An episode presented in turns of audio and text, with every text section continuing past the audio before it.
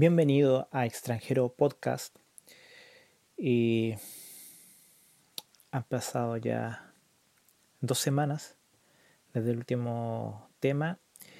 Y hoy les quería compartir algo que estuve también compartiéndolo en la iglesia, que he puesto por nombre La Buena Tierra.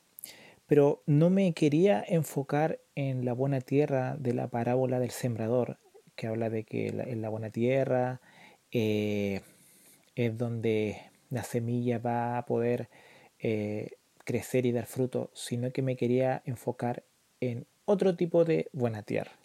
Entonces para eso quería empezar leyendo Deuteronomio capítulo 1 versículo 25, que dice así, y tomaron en sus manos del fruto del país y nos lo trajeron y nos dieron y nos dieron cuenta y dijeron, es buena la tierra que Jehová nuestro Dios nos da. Entonces me quería enfocar en la buena tierra cuando los espías que fueron enviados a la tierra prometida eh, volvieron y de esa buena tierra yo me quiero referir, de la buena tierra que es eh, la tierra prometida, la tierra prometida, es el lugar de leche y miel. Entonces, cuando nosotros empezamos a ver eh, esta historia de, los dos espías, de lo que ellos vieron, eh, vamos viendo que hubieron cosas buenas y cosas malas de las cuales pasaron en ese momento. Pero también hubieron personas que tomaron buenas actitudes y otros que tomaron malas actitudes. Entonces, lo primero que vemos es que ellos, para poder ver la buena tierra que Dios le había dado, lo primera, la primera decisión que tuvieron que hacer es decidir ir a, ver esa buena tierra. Entonces, el primer punto que, que hablo de, sobre este versículo bíblico es que debes atreverte a ir a ver esa buena tierra. Debes atreverte a ir a ver la tierra prometida. Ese lugar o ese algo que, para ti es tu tierra prometida. Quizá lo mejor para ti la tierra prometida es tener una casa o un auto o una familia o un buen trabajo. O quizás es servirle al Señor eh, y, y meterte con Él completamente. Esa es tu tierra prometida. Pero para tener nosotros una noción de lo que es la tierra prometida y de lo que hay en ese lugar, lo primero que tenemos que hacer es atrevernos a ir para poder ver esa tierra que Dios nos entregó. Si hay algo que siempre me ha llamado la atención de, la tierra prometida y sobre la, historia de, ella, es que ellos cuando iban a ir a conquistarla, eh, Dios ya se la había dado. O sea, ellos desde, desde su salida de, Egipto, ellos ya tenían ya una tierra prometida que Dios les había prometido. Entonces, eh, lo que ellos después tenían que hacer ir, es ir a tomarla, a conquistarla, a, poseerla. Pero, y ahí vamos a ir viendo algunos puntos que nosotros tenemos que entender de eh, cuál es el camino para llegar a obtener la tierra prometida. Entonces, como decía, ¿cuál es la primera? Es ir a atreverte a ir. O sea, reconocer cuál es tu tierra prometida. Luego, en Deuteronomio 6:18 dice, y haz lo recto y bueno ante los ojos de Jehová para que te vaya bien y entres y poseas la buena tierra que Jehová juró a tus padres. Entonces, ¿cuál es el segundo punto? Porque el primero es atreverte a ir. El segundo es para poseer la tierra prometida que, fue, que, que se te fue prometida a ti o a tus padres, debes ser bueno y recto. Pero no esa forma buena que dice el mundo, que dice las personas de afuera, porque un ejemplo, para algunos el aborto es bueno, pero nosotros que mantenemos los valores cristianos no es bueno porque tú estás matando una vida, por más que los demás digan que son células juntas o que quizás eh, esas células no, no tienen una noción de lo que le está sucediendo. Para ellos eso es ser bueno. Entonces el mundo tiene una forma de ver lo bueno pero nosotros tenemos una forma eh, en base a los valores cristianos que vamos aprendiendo. Entonces, cuando hablamos nosotros de ser recto y ser bueno no es cualquier ser, que sea, no es cualquier tipo de recto o cualquier tipo de bueno, sino que dice este versículo, y hazlo recto y bueno. ¿Cuál es el punto? Ante los ojos de Jehová. Entonces, por más que yo me crea una persona buena, porque muchos dicen, no, pero los ateos también son buenos, sí, pero no de la forma buena que nosotros somos o que deberíamos de ser, sino que nosotros tenemos que tener la forma correcta de ser recto y bueno. ¿Y cuál es la forma correcta? La cuando Dios te mira dice, sí, esa es la forma correcta, esa es la forma buena, porque dice, ante los ojos de Jehová. Da lo mismo si tú te crees bueno, da lo mismo a lo mejor si tú crees que estás haciendo buenas obras, o si piensas que tú eres un buen hijo de Dios. Si ante los ojos de, Dios, de Jehová no es así, entonces no es correcto lo que tú estás diciendo. Pero luego también hay aquí una promesa cuando tú haces lo recto y bueno ante los ojos de Jehová. Dice, luego de eso, dice, para que te vaya bien. O sea, cuando yo soy recto y bueno ante los ojos de Jehová, a mí me, va a ir bien. Pero luego de que me va a ir bien, voy a poder entrar y poseer la buena tierra. Entonces, primer punto, atrévete a ir. Segundo punto, segundo punto, sé bueno y recto. El tercer punto, que se encuentra en Números capítulo 14, versículo 6, dice, Y Josué, hijo de Nun, y Caleb, hijo de Jefoné, que eran de los que habían reconocido la tierra, es decir, parte de los doce espías que fueron a la tierra prometida, rompieron sus vestiduras y hablaron a toda la congregación de los hijos de Israel, diciendo, la tierra por donde pasamos para reconocerla es tierra en gran manera buena. Y este punto yo me quiero detener porque es súper importante para tu vida y para la vida de las personas que están a tu alrededor. Siempre habla bien de tu tierra. Siempre habla bien de tu familia. No se trata de mentir, de, ah, no, que ellos nunca cometen errores. No, pero sí, yo he visto en muchas ocasiones que a veces en, dentro de un matrimonio o cuando se habla de los hijos o de la familia o de los parientes o del trabajo, de los estudios o a lo mejor del sector en donde vives, siempre se habla mal y si algo que he aprendido yo del Señor es que uno siempre debe agradecer lo que tiene en este momento. Entonces, por eso que fue impresionante porque de los 12 eh, eh, espías, 10 estaban hablando puras cosas negativas de ese lugar. Pero Josué y Caleb, eh, viendo lo que estaba pasando, aquí dice rompieron sus vestiduras, pero eso habla de que se sentían tan indignados por lo que estaban diciendo los otros 10 que le hablaron la congregación de Israel y, al tiro aclararon el punto y les dijeron, a ver, a ver, la tierra por donde pasamos para reconocerla es tierra en gran manera buena. Por más que les digan de que hay gigantes, por más que les digan de que no vamos a poder hacer nada, no, es una buena tierra. Entonces, quizá en este momento a lo mejor tú no ves las cosas buenas que puede tener tu buena tierra. Quizá en este momento a lo mejor no ves las cosas buenas que puede tener tu familia o quizás no puedes ver las cosas buenas que tienes en este momento a la mano. Pero yo te digo, aún así, habla bien de tu tierra. Porque cuando tú hablas bien de tu tierra, tú puedes bendecir.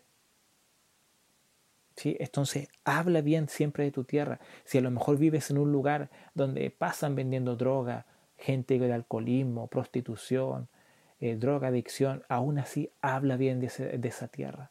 Y por medio de esas palabras que tú dices de ese lugar, tú vas a bendecir y no vas a maldecir. Bendice ese lugar donde vives, bendice a tu familia, bendice tu matrimonio, a tus hijos, bendice a las personas que están alrededor tuyo, tu trabajo también, bendice también eh, los estudios que, que a lo mejor estás teniendo. Siempre debes bendecir. Siempre en tus palabras tienen que haber bendición y no maldición. Entonces el tercer punto es, habla bien de tu tierra. En el cuarto nosotros hablamos de eh, se encuentra en Josué capítulo 18, versículo 3, que dice, dijo pues Josué a los hijos de Israel, ¿hasta cuándo pospondréis el entrar a tomar posesión de la tierra que el Señor, el Dios de vuestros padres, os ha dado? Entonces, ¿cuál es el, cuarto punto? Reclama por la lentitud. Pero yo no hablo de reclamarle a Dios de, Señor, tú te has demorado, sino hablo de reclámate a ti mismo por la lentitud que tú estás teniendo, de, quizás de no actuar, quizás de no avanzar, quizás un, un, buen tiempo largo sin hacer nada, por, por ir a conquistar esa tierra prometida, por ir a conquistar lo que es tuyo. Entonces, reclámate la lentitud que estás teniendo. Por eso aquí dice, ¿hasta cuándo pospondréis el entrar a tomar la posesión de la tierra? Entonces yo te digo, hey, hey, esa tierra prometida ya es tuya. Entra a poseerla. Ah, pero es que yo no tengo la capacidad. Yo, y, empiezas tú a, a dar miles de excusas, pero te vuelvo a decir, hey, esa tierra ya es tuya. Entra a poseerla. No, pero es que hay muchos gigantes y yo no voy a poder. Bueno, en Dios nosotros podemos hacer proezas. Entonces, entra a, conquistar esa tierra prometida. Y reclámate a ti mismo. Hey, estás siendo muy lento. Estás durmiendo. Quizás a lo mejor estás eh, en un sueño profundo espiritual que, y eso ha provocado de que no puedas moverte. Por eso, reclámate la lentitud que estás viviendo. Otro punto que se encuentra en jueces capítulo 18 versículo 9. Dice, levantaos, subamos contra ellos, porque nosotros hemos explorado la región y hemos visto que es muy buena. Y vosotros no haréis nada, no seáis perezosos en poneros en marcha para ir a tomar posesión de la tierra. Entonces, ¿cuál es este punto es no seas perezoso. Hay mucha gente que se echa la pereza de que quiere que todo lo llegue rápido. Y la vida no es así. Uno tiene que esforzarse en las cosas que uno está haciendo.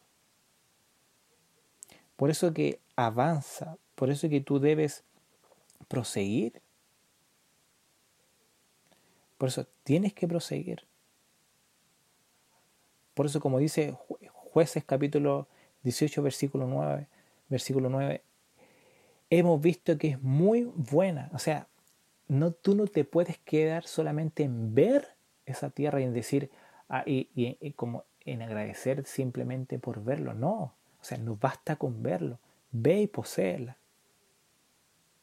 Y aquí dice, y vosotros no haréis nada. O sea, mira lo que tú te estás perdiendo, tú no piensas hacer nada. Por eso, no seas perezoso. Levántate, muévete.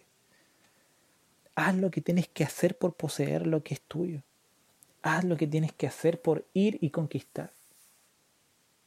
A nosotros no nos han dado un espíritu de cobardía, de temor, sino de valentía. Hay que ser un, guerrero del Señor para poder conquistar las promesas que son tuyas. Por eso este punto habla de no seas perezoso. Otro, otro punto, que se encuentra en número capítulo 13, versículo 32, que dice, y dieron un mal informe a los hijos de Israel de la tierra que habían reconocido, diciendo, la tierra por la que hemos ido para reconocerla es una tierra que devora a sus habitantes, y toda la gente que vivimos en ella son hombres de gran estatura. Ahora, ellos dicen, y dieron un mal informe, este versículo habla pero ¿por qué era un mal informe si en realidad eran gigantes? Pero también dice, eh, y devoran a sus habitantes. ¿Y ellos cómo sabían? Vieron a personas que estaban siendo devoradas. Entonces, ¿cuál es el, el punto este? Es que no des un mal informe. Porque aquí dice, y dieron un mal informe. Entonces, debes estar atento del mal informe que quizás tú te estás autodando para a lo mejor confortarte decir, no, es por eso que yo no puedo, o es por eso que no es para mí. Hay mucha gente que eh, no, no llega a obtener las cosas que son para ellos porque se quedan con lo negativo de no, en realidad no era para mí. Yo he escuchado muchas personas que dicen, no, si en realidad no era para mí, pero sí era para ti.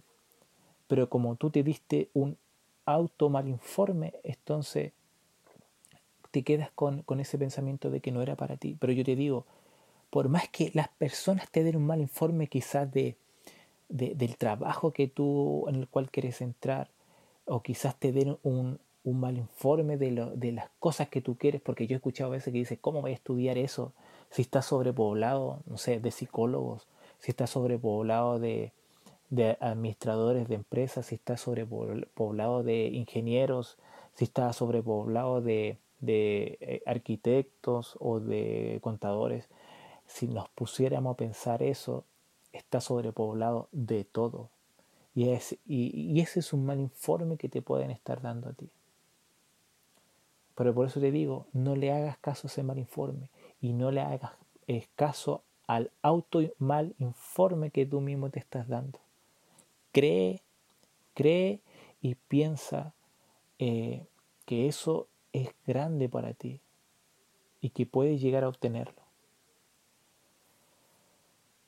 Ahora, otro punto se encuentra en Números, capítulo 13, versículo 33, que dice así, vimos allí también a los gigantes. Los hijos de Anac son parte de la raza de los gigantes.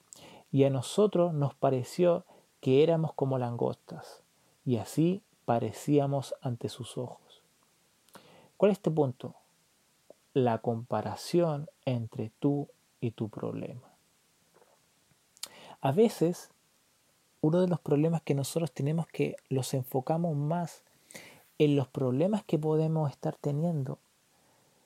Eh, y eso va a provocar siempre que, que los, sintamos, eh, los sintamos disminuidos, va a provocar siempre que a lo mejor eh, no, no, sintamos capaces. Por eso que debes siempre pensar en positivo, pensar en que se va a poder lograr, pensar en que vas a salir adelante. Por eso este punto habla de la comparación entre tú y tu problema. Cuando tú te pones a comparar, ya estás entrando en un gran problema. Porque las comparaciones a veces te van a disminuir frente a otra persona o a veces te van a engrandecer frente a otra persona. Por eso es que no compares y tampoco te, eh, compares frente a tu problema. Solamente piensa eh, en ir y conquistar. Por más que hayan gigantes, y ve y conquista.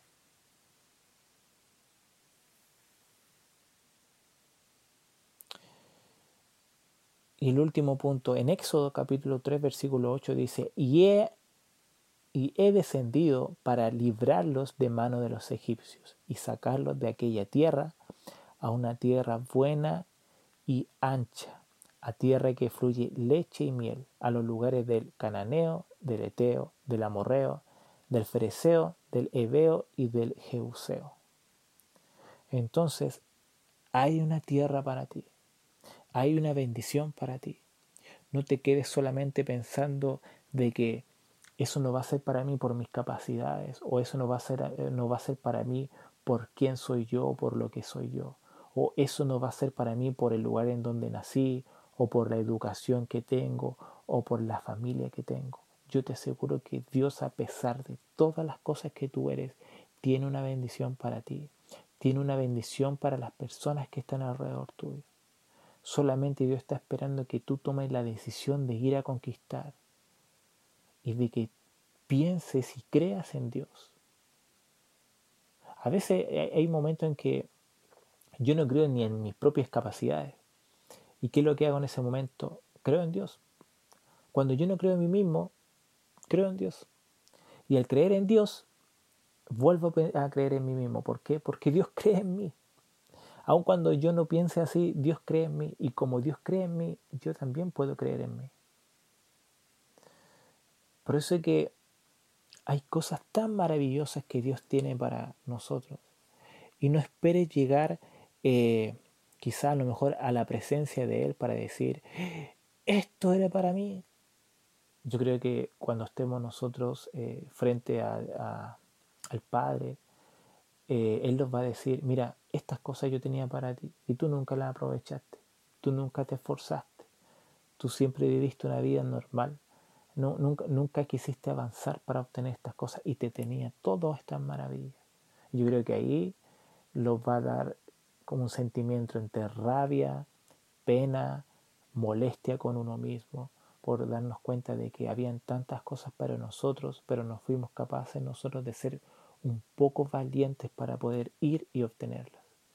Así que yo en este día te invito a creer en la buena tierra que Dios tiene para tu vida y también cree que tú puedes conquistar esa buena tierra. Así que esto ha sido eh, extranjero en este día y espero que haya sido de bendición para tu vida esta palabra.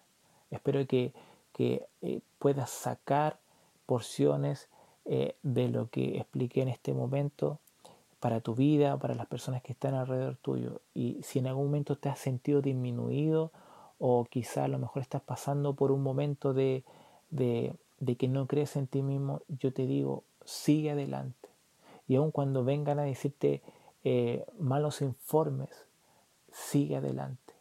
Cree en Cristo, cree en Dios. Y cuando llegas a creer en ellos, eh, no hay nada que pueda llegar a ser imposible para cada uno de nosotros.